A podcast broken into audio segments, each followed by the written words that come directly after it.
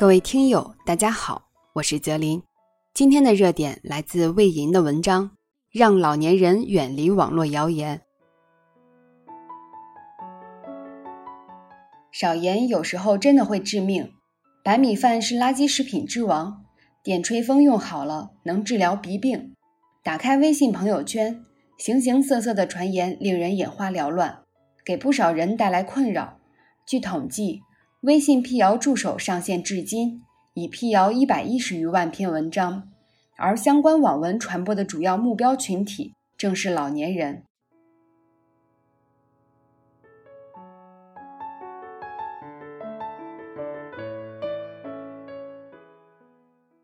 无根据的事例加不严谨的论述加不科学的结论，类似谣言文章存在不少破绽，为何却能得到银发族的青睐？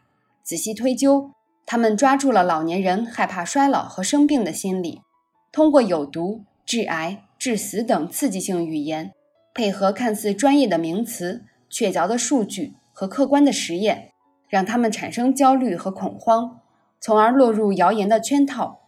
一些营销号正是凭借这一点，先博取广泛关注，再向中招的老年人兜售所谓的绿色食品、特效药品和医疗器械等。从而实现流量变现。从这个意义上来说，制造谣言成了一门生意。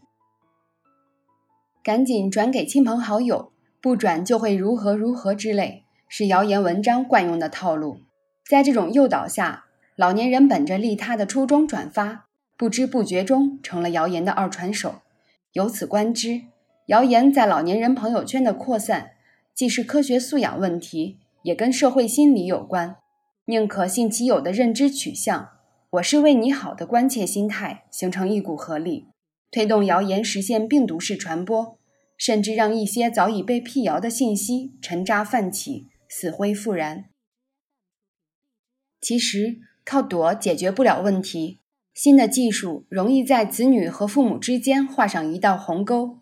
走进网络新世界，他们需要我们的陪伴，正如我们幼时需要他们的陪伴一样。应该看到，大多数父母的朋友圈里，子女永远是最重要的联系人。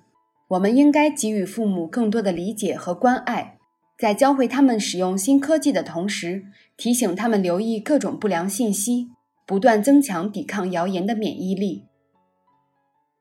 想了解相关知识却又摸不着门道，无法判断信息的准确性，是银发族误入谣言陷阱的重要原因。因此。要想打消疑虑、安定人心，还必须做好权威信息的供给。政府部门、新闻媒体等相关机构有责任采取通俗的表达方式、灵活的沟通手段，积极解疑释惑，传播科学知识，把银发族渴求的信息送到他们身边。此外，网络平台也应完善制度，加强监管，及时将披着科学外衣的各类谣言扼杀在萌芽状态。群策群力，多措并举。我们就能帮助老年人摆脱网络谣言的侵扰，走进一个更加清朗的网络新天地。